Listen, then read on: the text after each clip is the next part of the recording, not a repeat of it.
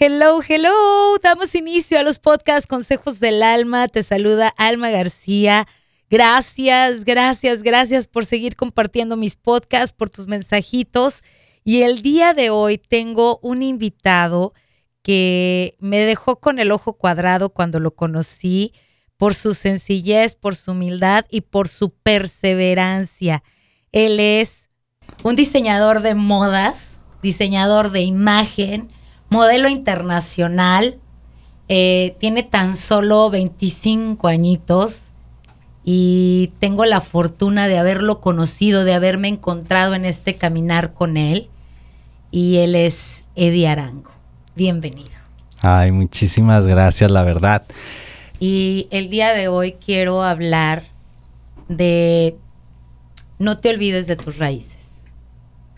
Y quiero comenzar con eso, Eddie. ¿De dónde viene Eddie? ¿Dónde nació? ¿Dónde creció?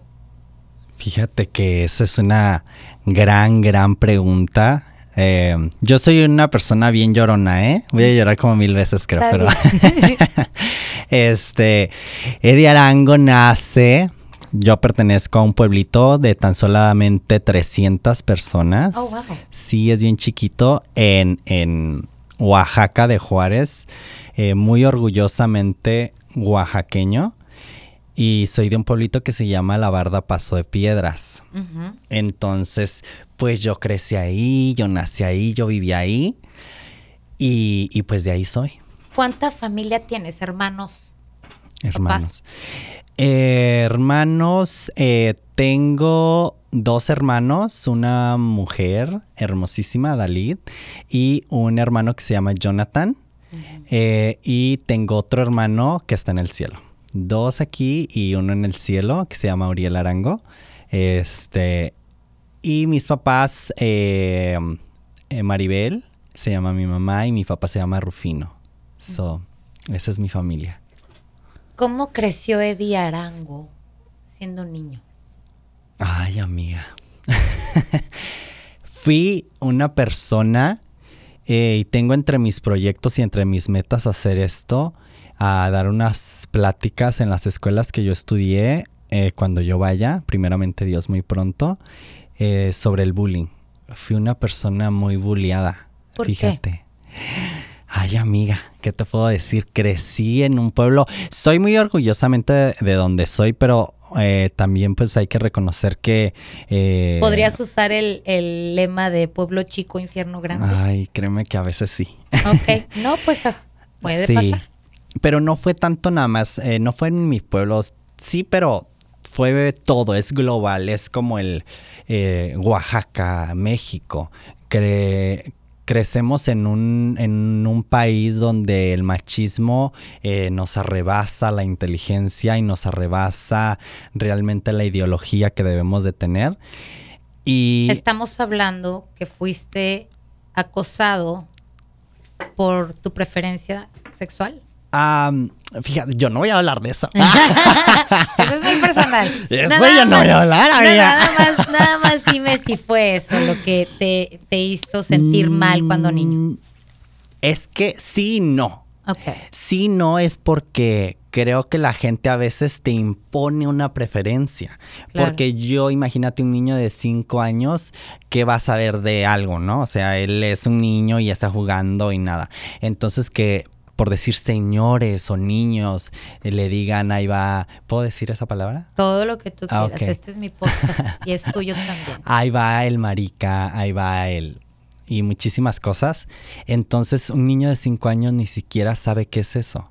Fíjate, es la primera vez que, que me atrevo a decir esto, pero un niño no sabe qué es eso. Entonces, eh, ni tú sabes y ya te lo están diciendo, es como algo, me explico. Entonces, am, crecí en un mundo eh, muy, muy bulleado, muy machista y todo, pero fíjate que le doy gracias a Dios que nunca caí. Siempre cuando alguien me atacaba me daban más fuerzas y yo era bien, eh, alguien me decía algo y yo me ponía más fuerte. Entonces creo que eso me fue haciendo una persona muy fuerte, muy segura de mí mismo. Este, yo por decir, salí a un lugar y sufro mucho de eh, mis ojos son muy sensibles ante el sol, entonces yo siempre ando de lentes y la gente piensa que soy chocoso, pero no es eso, simplemente que mis ojos son muy sensibles y yo lloro, o sea, salgo y lloro o luces y todo, por eso tengo que soy bien llorón. Soy igual. Y porque somos de, de, ojos resecos y lloramos para todos lados, todo. la gente piensa. Entonces, de ahí, este, y de eso me decían, de todo. Y, y crecí así. Pero eh, del otro lado está lo bueno, crecí en una familia muy unida, eh, con unos padres muy luchadores, muy trabajadores, eh, con unos hermanos que creo que no hay hermanos que se quieran como nosotros, no hay envidias. Mis papás una vez nos platicaron que nos iban a dar las cosas y entre nosotros decidimos que no, que no queremos nada. Somos unas personas, creo, eh, fuimos educados para amarnos, para respetarnos, para querernos y, y muy bonita mi familia.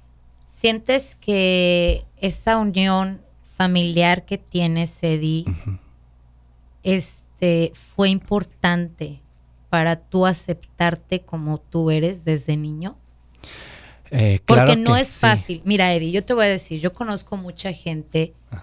que acepta su sexualidad, acepta su preferencia, y también conozco gente que tiene miedo de decir quién es. Claro. Por el que dirán, porque no quieren salir lastimados, porque por lo que sea, Eddie.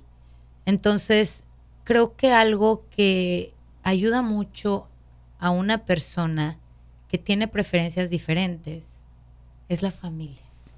Claro que sí, claro, claro. ¿Tú sientes que eso te ayudó para que tú crecieras más seguro? Fíjate que la seguridad a mí eh, me la dio, claro que sí, mi familia, porque mi mamá Fíjate que yo podía dar una opinión cuando estaban hablando grandes y mi mamá me escuchaba y me decía y creía en mi opinión. Entonces creo que esos detalles tan tontos que a veces la gente dice, ay niño, cállate, estábamos hablando grandes. Mi mamá me decía, ¿qué pasó? Y me ponía atención, me escuchaba y yo le decía lo que yo opinaba y entonces yo me sentía que yo podía dar mi crítica, que la gente sí aceptaba lo que yo decía, entonces era muy, muy bueno. Y te digo que de mi sexualidad, porque no, yo nunca he declarado ser ni sí, ni no, ni aquí, ni allá. Creo que la gente ama a quien ama. Claro. Nunca la gente te debe de juzgar por lo que eres profesional, lo que eres. Y ni así. Y ni así. Y ni así. Y ni así, ¿verdad? y no tenemos que ni etiquetarte por ni profesionalmente, ni íntimamente, ni físicamente pero lastimablemente estamos en una este, sociedad que, que lo hace. Entonces, fíjate que yo le doy mi vida a, a, mi público, lo digo así porque creo que ya me considero una persona eh, pública y eh, entonces les doy esa apertura que ellos hablen, que ellos juzguen, que ellos digan, que ellos valoren, que den su punto de vista, ¿no? Respecto a mi trabajo y a todo. Pero de lo mío, yo créeme que el día que se entere, porque eso sí, hacer la fiesta no, no, ¿eh? Cuando sepa. Eh, lo, lo, van a hacer, pero simplemente he tenido novias, he tenido, me iba yo a casar a los 17 años, este, he hecho muchas cosas, entonces, mm, por eso digo, no, no la gente me, dice algo, pero creo que no es lo que la gente diga, simplemente es lo que uno hace o lo que uno quiere hacer. Y pues, pero soy muy feliz. Eso creo que, es lo más importante, porque creo que desde chiquito, aunque me hayan dicho cosas o me hayan venido haciendo este bullying, eh, he crecido y he sido una persona muy fuerte y muy feliz, muy feliz. Te lo digo así.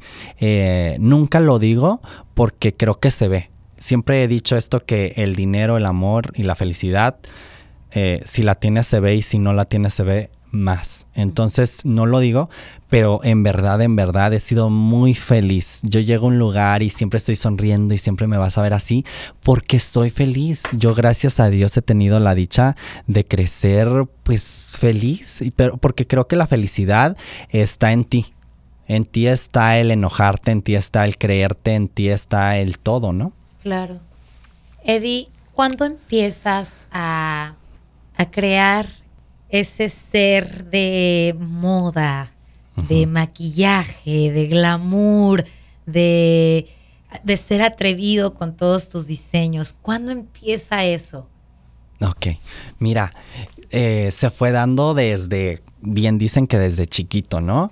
Eh, mi mamá siempre ha sido una persona muy, muy limpia. Ella hasta cuando iban a la casa me acuerdo que se quitaban los zapatos, imagínate cómo estaba. Entonces, eh, siempre me acuerdo que al kinder, porque allá le dicen kinder, o al preescolar, me llevaba eh, me bañaba para ir al kinder, me ponía la camisa, tenía que estar con la línea de acá, el pantalón con la línea de acá. Y siempre fui un niño que iba muy bien vestido. Mi mamá a sus niños, sí, era de que eh, no yo sé que la camisa era blanca, pero mi mamá me buscaba la mejor camisa blanca. Entonces yo aprendí eso de mi mamá. Mi mamá es una persona que se arregló toda su vida toda su vida ella estaba así fuera a ir al molino o ir a, porque allá hay molinos, amiga, o a la tiendita de la esquina, ella ya iba arreglada. Entonces yo empecé a ver eso con mi mamá. De ahí voy creciendo y en las plazas que nosotros empezamos a vender, mi papá vendía eh, telas y em, pues yo vendiendo telas, pues, pues, la, el mundo de telas y todo eso. Pero no pasas de de ver y de decir y de crear tú mismo. Pero de ahí me acuerdo que este, lo que a mí me ayudó a crecer en, en este mundo de la moda, porque créeme que donde yo estoy, no hay un lugar donde tú digas, este niño de dónde le nació en la moda, si aquí no hay para dónde, ¿verdad? Fue, fueron dos cosas.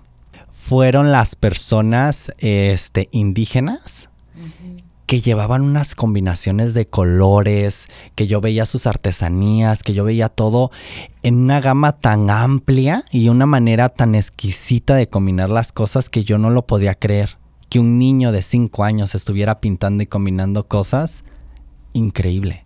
Entonces fue eso. Y mi segunda fue que yo vendía caña en una plaza y enfrente vendían revistas. Entonces estaba la dichosa revista Vogue. Ya ves, Ah, pero yo me fui a lo grande, ¿eh? Yo me fui a lo grande. Las por la revista. Le cambio la. Ay, fíjate, amiga, tú eres bien lista. Eres bien lista. te digo. Desde ahí supe que era un patrocinio. Ah. Entonces, yo le decía, porque ya le encantaba la caña, ¿no? Yo le decía, ay, amiga, yo te doy, mira, la bolsa que era de a 10, te la doy a 5 y te meto esto y el otro y el otro, porque en ese entonces quién sabe cuánto valía, ya no me acuerdo cuánto valía la revista. Tenía yo como unos 7 años, 6. Estaba yo bien chiquito y yo ya viendo revistas, fíjate. ¿eh? No, como hecho, como hecho. Entonces, el ver esta revista fue que a mí me abrió los ojos, porque en ese entonces estamos hablando que no había ni el celular, que había, pero estamos hablando que tal vez gente que muchísimo dinero, pero no había eso, que iba a ver la tablet y que la esto y que la otra, nada, el internet, eso era algo guajiro, nada. Entonces la tele, pues cuando llegaras a la casa, ¿verdad? Pero de ahí fue el que cada ocho días yo comprara mi revista Vogue. Y era un cliente de revista Bajo, déjame decirte. No cada ocho días, salía cada 18 días. No, me recuerdo cuánto, cuánto la cambiaban. Y entonces yo ojeaba y ojeaba y hasta el día de hoy tengo mi bonche de revistas y las veo y te lo juro que digo, wow, o sea, todo a la moda y todo. Entonces yo ya crecí haciendo cosas. Yo tengo un, un, pantalón, no sé si has visto esos pantalones que se vienen usando que son muy guangos, que parecen falda. Se lo diseñé a mi hermana, estamos hablando hace 12 años que se lo diseñé, y ahorita viene de moda.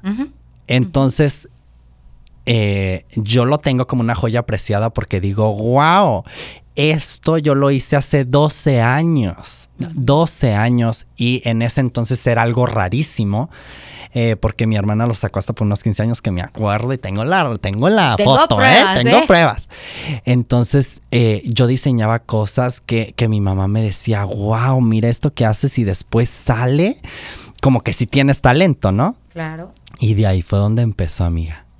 Fíjate qué interesante lo que acabas de decir, Eddie. a un niñito de 8 años de edad ya viendo revistas de moda, inspirado en lo que es la cultura de Oaxaca y la modernidad de una revista Vogue. Pero en ese momento frustrado, amiga, porque veía todo, pero para mí era un sueño. O sea, yo veía esto y, y para mí era el abrir esta revista, era un sueño así guajiro y ver y decir, yo quiero hacer esto, o yo quiero estar aquí, o yo quiero conocer este lugar, o yo quiero hacer esto. Entonces, te lo juro que es un tanto bonito, pero es un tanto triste, porque sí estaba yo en este, en este lado de, sí, pero naciste aquí. Entonces, ¿cómo haces esto? ¿No? Entonces fue eso lo que en ese entonces era muy difícil para mí. Pero nada te detuvo, Eddie. Ay, no. O sea, tenemos que, mira, es que yo te voy a decir una cosa, Eddie. La gente en general ve a Eddie ya exitoso, pero no saben que tuvo que pasar muchas ah, dificultades, muchas trabas, que no fue de la noche a la mañana, que vienes trabajando en esto desde los ocho años, ese sueño está aquí y después se materializó, se manifestó, pero ha sido un proceso. Eh, la gente cree que eh, cuando ve a una persona exitosa, dicen, ay, pues sí, qué, qué, chido, pero y pues pues papá tiene dinero, la mamá. no saben todo el caminar que tuvo que recorrer para llegar ahí. Y te falta mucho, Eddie, te falta mucho. Yo veo en ti a una persona exitosa porque aparte percibo, esta es mi percepción de Eddie, a un ser humano libre de envidia, libre de estar viendo qué es lo que hace el vecino y más enfocado en él, en qué voy a hacer, qué voy a crear, qué, qué, le voy a dar al mundo claro. con mi cabeza y con mis manos. Y yo creo que eso es parte del éxito que tiene Eddie Arango. Pero fuera del aire tú y yo hablamos de una persona que podemos decir fue la que te, echó la mano para ya dar un brinquito. El señor mm. de uh, Miss Oaxaca, que creyó en ti. Fíjate que sí, pero antes de eso fue el, el, bueno, la persona fue él, pero de ahí el cómo llegar ahí fue el estar, pero bueno, vamos a hablar primero de él, ¿verdad? Es eh, Carlos Merlín, fue una persona que creyó en mí y me, invitó al proyecto que es Miss Oaxaca, pues ya, ya, es conocido, ¿no? Ya es un proyecto que estamos hablando que ya, ya está hecho. Entonces, eh, al invitarme a él, me encontró en un, en un concurso local. Eh, que yo maquillaba a las chicas, porque yo regalaba mi trabajo, amiga. Yo regalé mi trabajo dos años dos años yo iba, yo ahorraba, yo vendía caña y todo, y ese dinerito yo lo invertía para un buen traje, para todo, porque yo siempre he creído que la apariencia sí importa. Creo que a veces la gente dice no importa, pero de ahí nos vamos de esa plática que dijiste que no importaba y sales y ves a alguien vestido muy bonito y te impacta. Claro. Sí importa, la apariencia sí importa y para mí es muy importante eh, porque yo lo hago como un sello de decir me quiero, me, gusta arreglarme porque me quiero, me valoro, me cuido. Entonces eh, yo me compré... ¿No será por eso, Eddie, que estás en la moda? Porque hay gente que está en un ámbito pues no tan este público, digámoslo así, que dices, bueno, pues no está mal, ¿no? Pero es parte de ti, es parte de tu imagen, es parte de tu esencia, Eddie, el estar así. Y lo dices desde, lo ves y lo conoces esto de tu madre. ¿Sí, me entiendes? Que no importaba dónde vivieran en un pueblo de 300 personas. Claro, pero ella que te vieran regia. Claro. O sea, voy a la tienda, pero con su excuse me. Y así, aunque vieran a la vecina que has visto diario, pero a ella le gustaba que la vieran siempre bien. Entonces siempre cuidar eso y siempre trataba de, cuidar y todo. Entonces conozco a este, a este muchacho ahí, me da la confianza, me da la apertura y me enseña lo que es un patrocinio, amiga. Entonces, a él me abrió eso nada más. De ahí en fuera lo, lo demás fue mío. Me chocaba que la gente me dijera, es que no corras, no vayas tan rápido, las cosas no son así. Y creo que fíjate que ahora sí puedo decir si se hacen así. Porque lo he hecho. Eso? Pero ¿por qué, piensa, ¿por qué piensas que sí es rápido? ¿Y por qué crees que no debería de ser lento? Oh, porque la gente siempre me decía, es que vas muy rápido, no te aloques tanto, no hagas las cosas así, tienes que, tienes que hacer las cosas bien lento y, y despacio y seguro.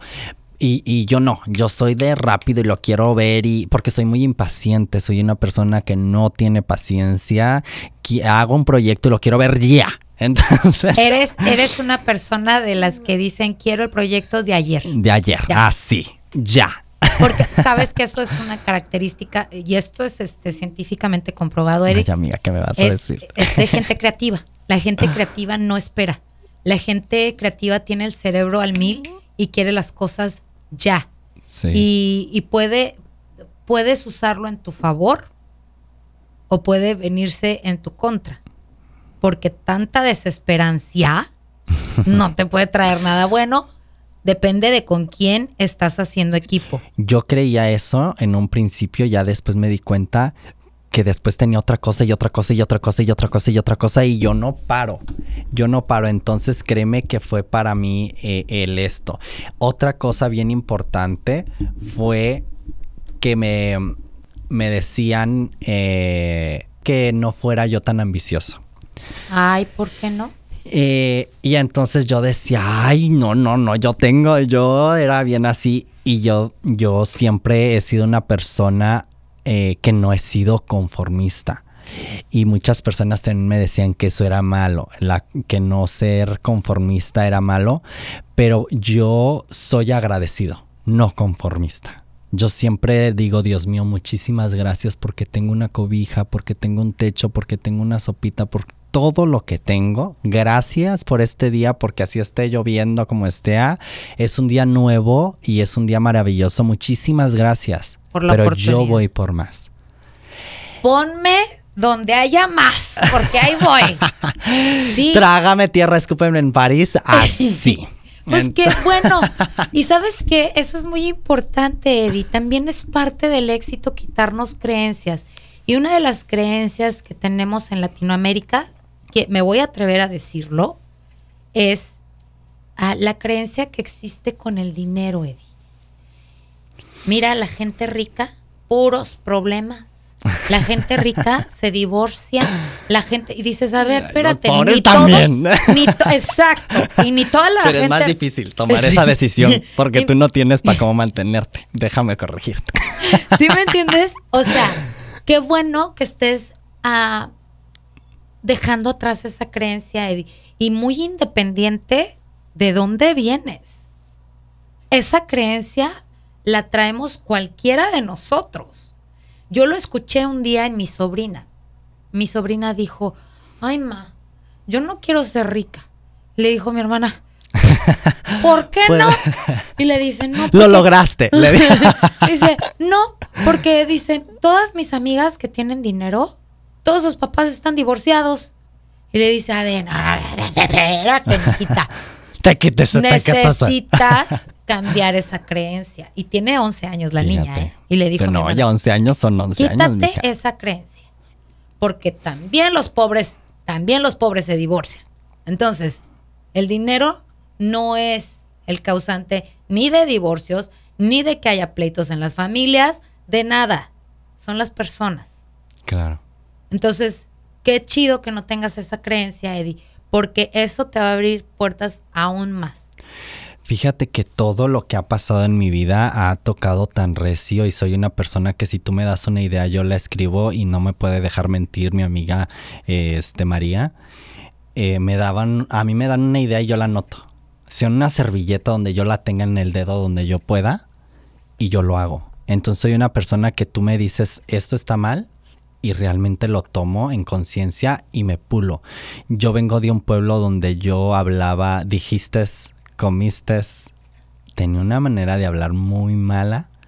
Cada quien, no decía cada quien. Entonces, bueno, eso es uno de sin fin en vez de decir cuchillo tenedor, o sea, ahora decir cubierto y muchas cosas. Pero yo me di cuenta que estaba yo mal.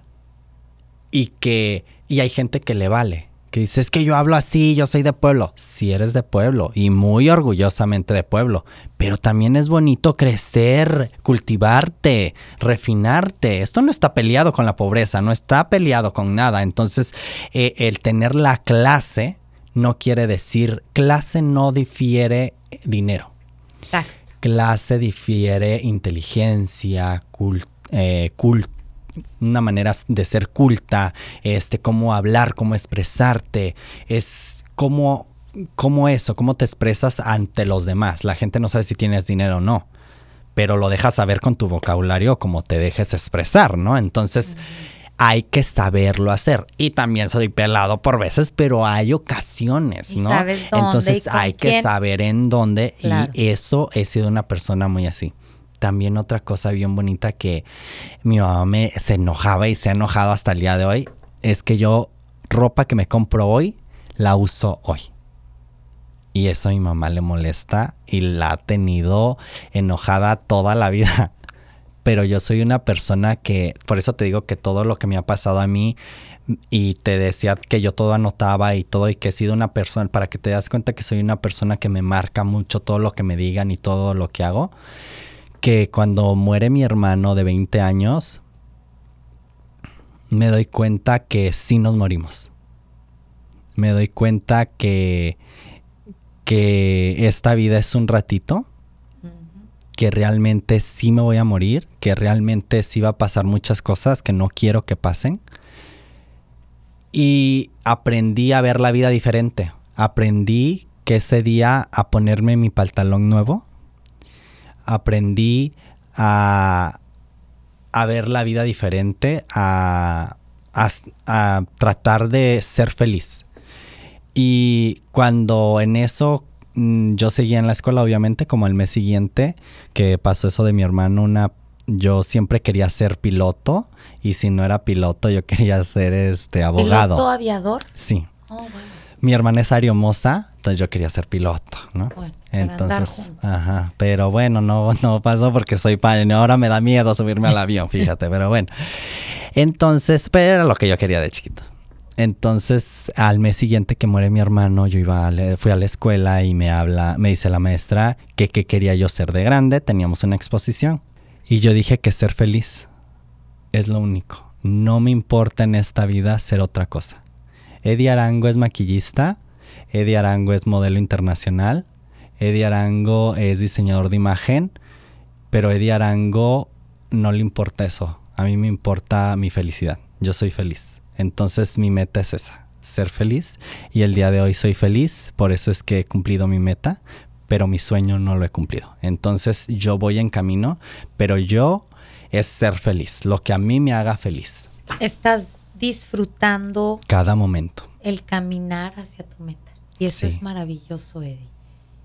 ¿Crees que lo que pasó con tu hermano te marcó? Mucho. No solamente a mí, a mi familia, a todos.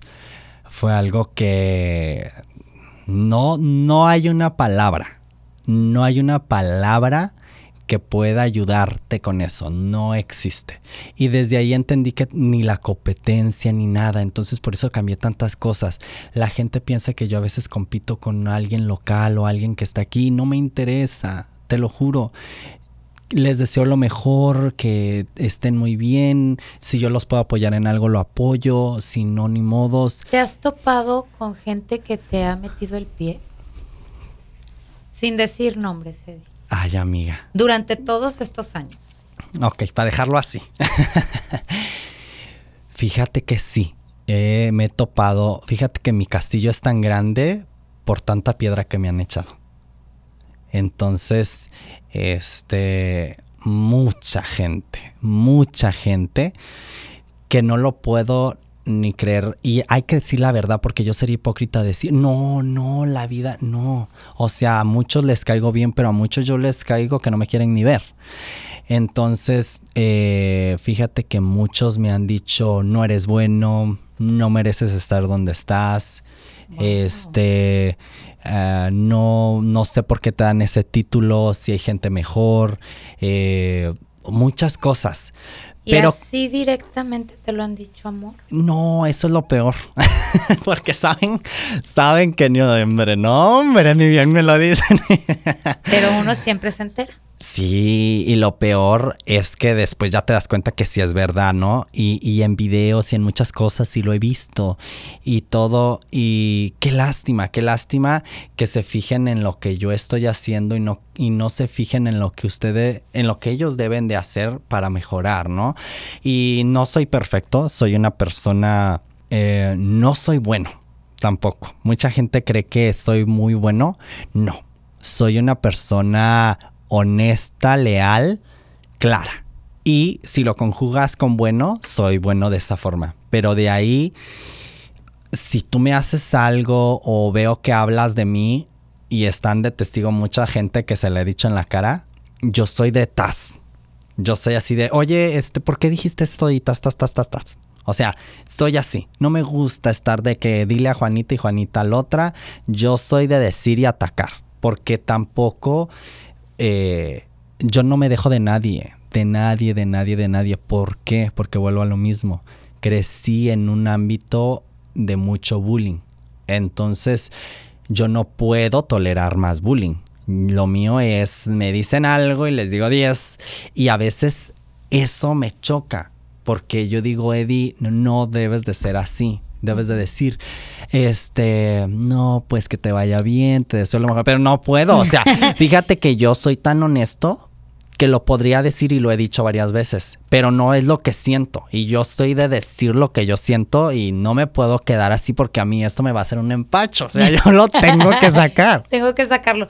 Mira, es en, en, coaching nosotros trabajamos eso eh, y es muy es un tip, ojalá que te sirva, pero cuando la gente habla mal de ti, tú tienes que pensar que la otra persona tiene una vida tan miserable que tiene que escupir toda esa mierda en contra de ti. Y no es en contra de Eddie Arango, es en contra de cualquiera que se le ponga enfrente. Y si hay alguien, y si tú en ese momento, Eddie, estás siendo una parte que lo impide a él o a ella sobresalir, porque tú estás sobresaliendo ante ella o él, entonces escupen eso. Y es ahí donde entra la capacidad de la gente de decir, ¿sabes qué? Tienes una vida tan triste y tan miserable que tienes que hacerlo. Bye.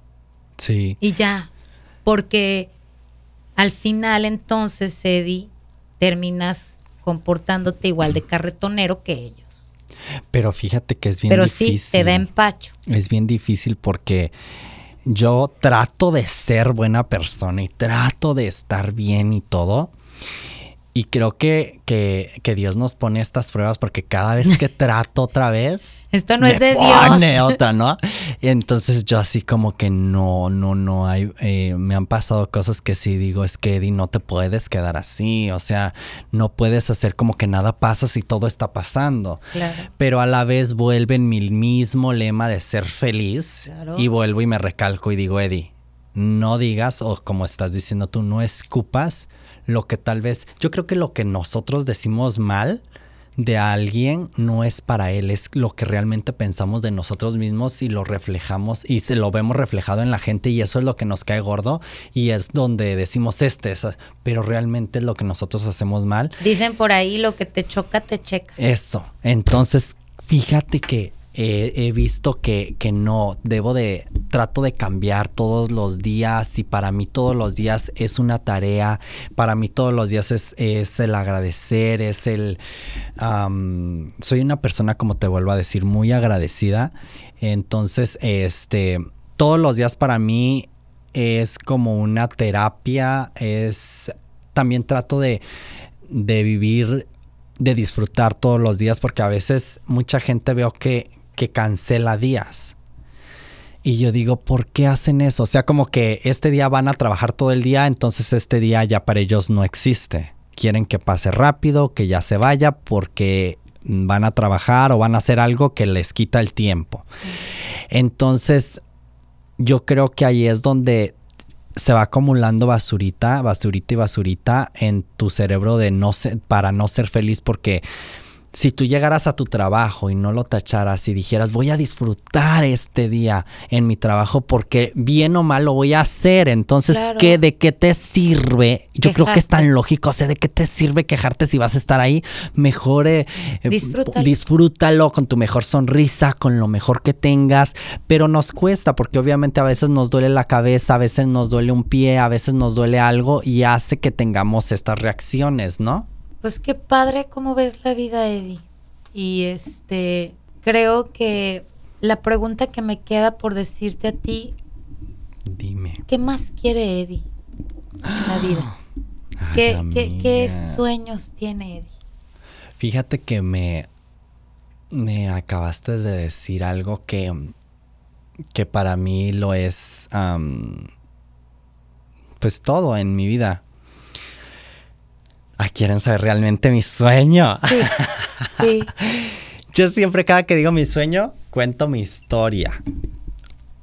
Cuento mi historia porque mi sueño, eh, por mi sueño es que han pasado muchas cosas.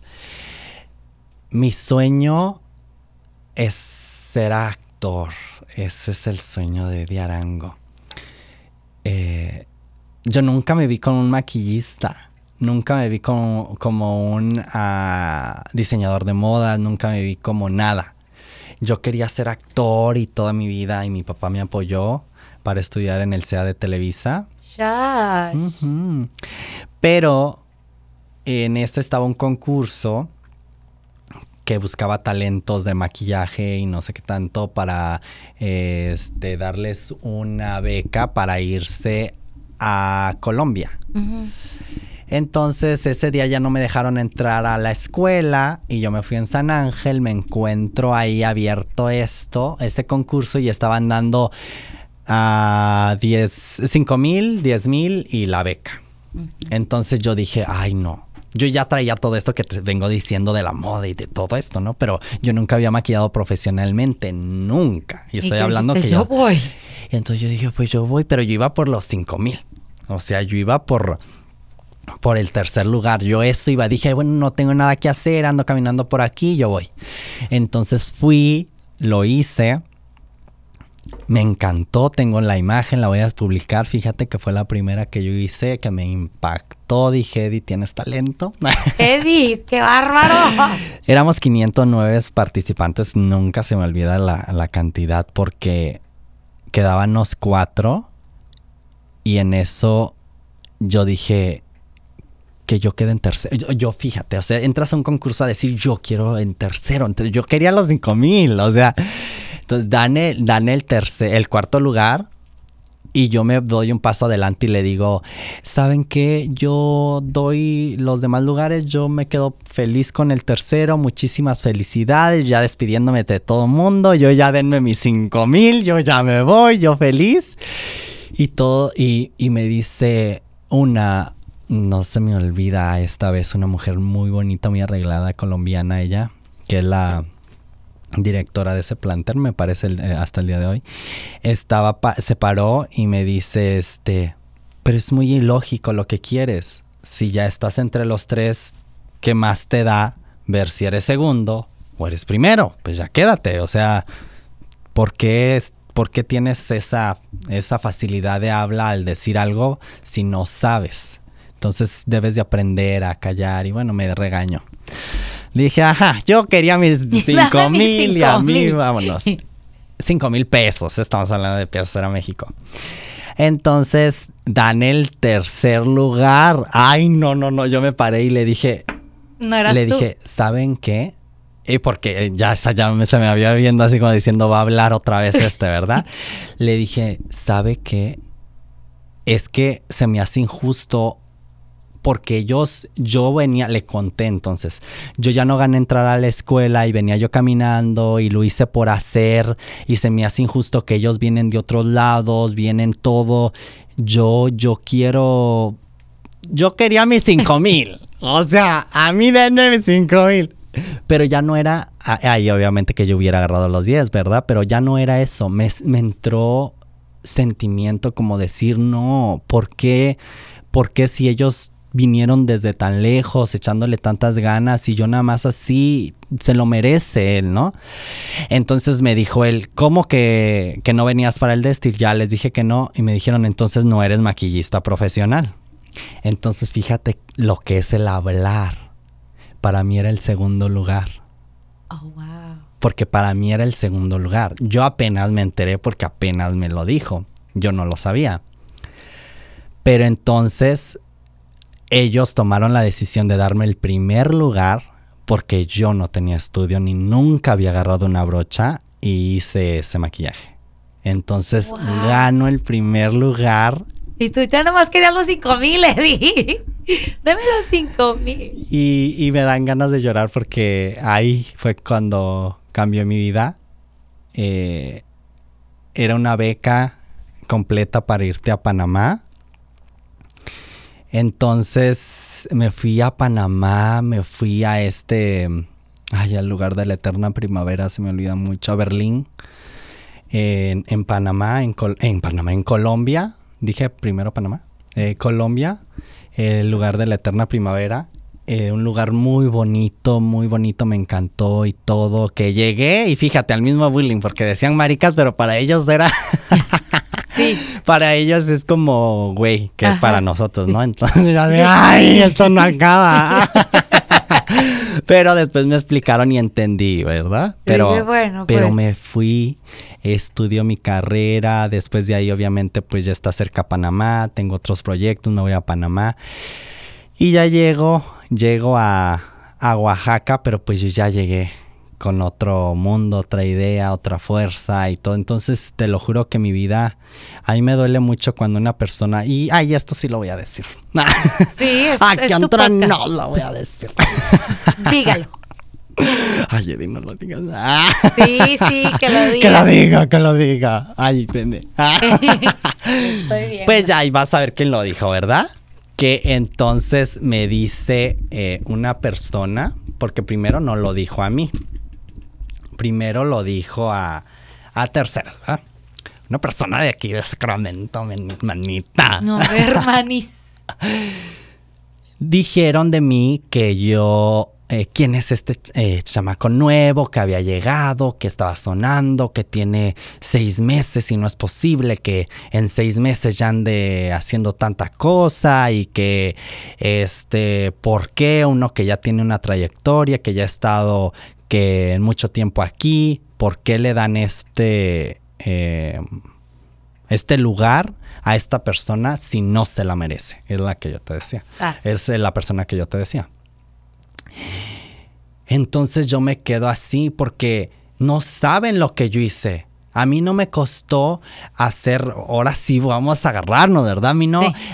La vida aquí en Estados Unidos es más fácil, o sea, nunca vamos a comparar a un niño de Oaxaca, de pueblo, a una persona que puede trabajar aquí, puedes ganar, aunque sea el, el- El el mínimo. salario mínimo, estamos hablando que ganas pues 10 veces más que alguien de allá.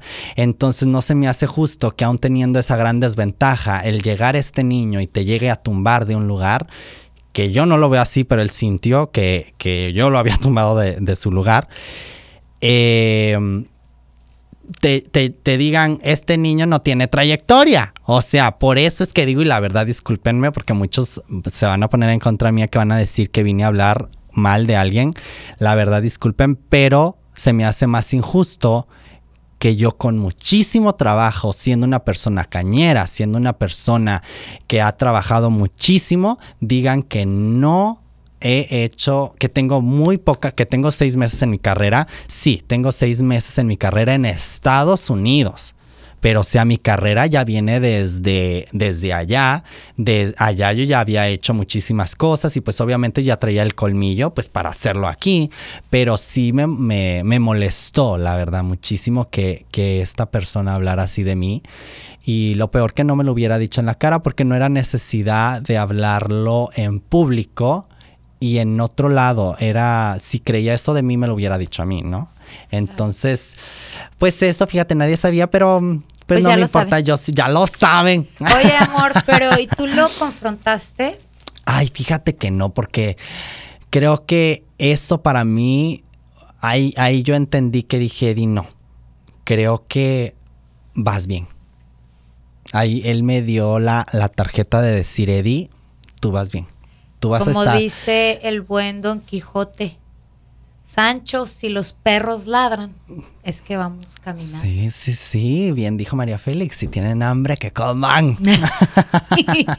y, y, y, yo Pero soy no así. sientes, no sientes tristeza de, o sea, no sientes como una emoción de, güey, o sea, sí, efectivamente acabo de llegar y tú estás viendo lo que es Eddie hoy pero no conoces mi pasado. Claro, o sea, todo el trabajo, toda la fuerza, o mucha gente me ve Eso y de me ir dice, a es que ya llegaste. y Sí, pero óyeme, o sea, nadie vio lo que yo tuve que hacer y lo que yo tuve que Claro. sufrir y cuántas veces que en los tianguis que yo vendía, este, había la lluvia, el sol, esto, el otro, que yo que una bolsa de caña en ese entonces valía cinco pesos. ¿Cuántas bolsas yo tenía que vender? Todo lo que yo tenía que hacer para comprarte un maquillaje que allá, eh, vamos a decir, uh, cierta marca.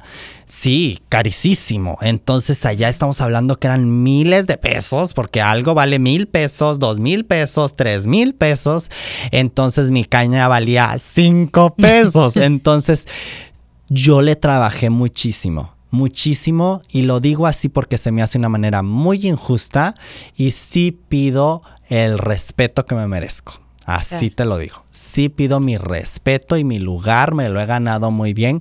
Y por eso cuando alguien me dice algo, sas, sas, sas, culebra, porque no puede ser. O sea, no puede ser que alguien me diga algo cuando le he trabajado muchísimo, muy duro y muy limpio. Fíjate que he trabajado, nunca le he quitado nada, nada a nadie, nunca he hecho algo eh, que le afecte a otra persona. Entonces no acepto esto. No acepto esas opiniones. Qué Así bueno, te lo digo. me da gusto.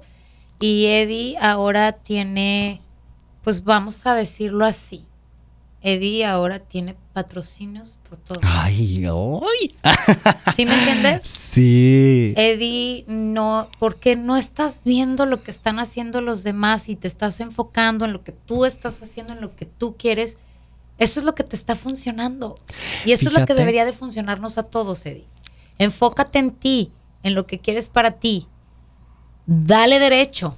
Y voy derecho y no me quito, sin lastimar a nadie. Claro. Lo mío es mío y lo tuyo es tuyo. Y como dijiste, el sol sale para todos. Claro, claro. Fíjate y permíteme darle un, un consejo a tu audiencia, a todos los chicos, eh, porque ese es mi objetivo, ser un, un modelo a seguir para niños, para, para muchachos que, que creen que no se puede, el decir que yo estoy aquí, que soy una figura que lo he hecho y decir sí se puede.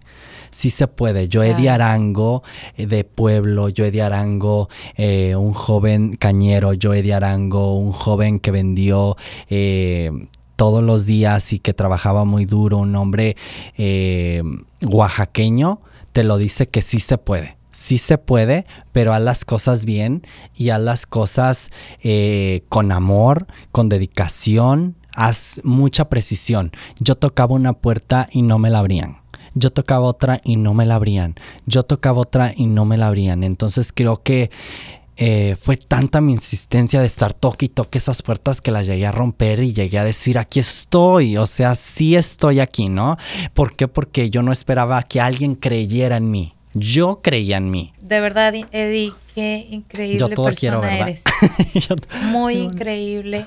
Este, me quedo con un muy buen sabor de boca. Yo no te conocía así como te estoy conociendo. Nadie, ay, con nadie había dicho todo lo que dije. Póngale me da, pausa. Me da mucho gusto. me siento honrada de que hayas sido, de que hayas desnudado el alma, Eddie, de que hayas dicho desde de dónde vienes, lo que sufriste, lo que viviste, tus gozos, tus alegrías, tus tristezas. Y bueno, muchas gracias. Ay, gracias a ti, pues ya ya mira, nos echamos una larga plática, pero muy amena, muy amena y muy a gusto. Y gracias por interesarte en mí, por creer que, que soy una persona que puede inspirar. Sí, porque de esto se trata tu segmento. Entonces, que, que, tú hayas visto este, esta parte en mí es muy halagador. Que Alma García, la verdad, se haya fijado eh, en Eddie Arango y, y por mí fue un placer el haber estado y compartir micrófonos contigo, entonces pues muy contento. Gracias. Pues ya lo sabes, me puedes seguir en mis redes sociales. Estoy en Instagram como almiux007, en el Facebook como Alma García. Comparte mi podcast, corazón, para que pueda llegar a más personas. Gracias, gracias, gracias. Hasta la próxima.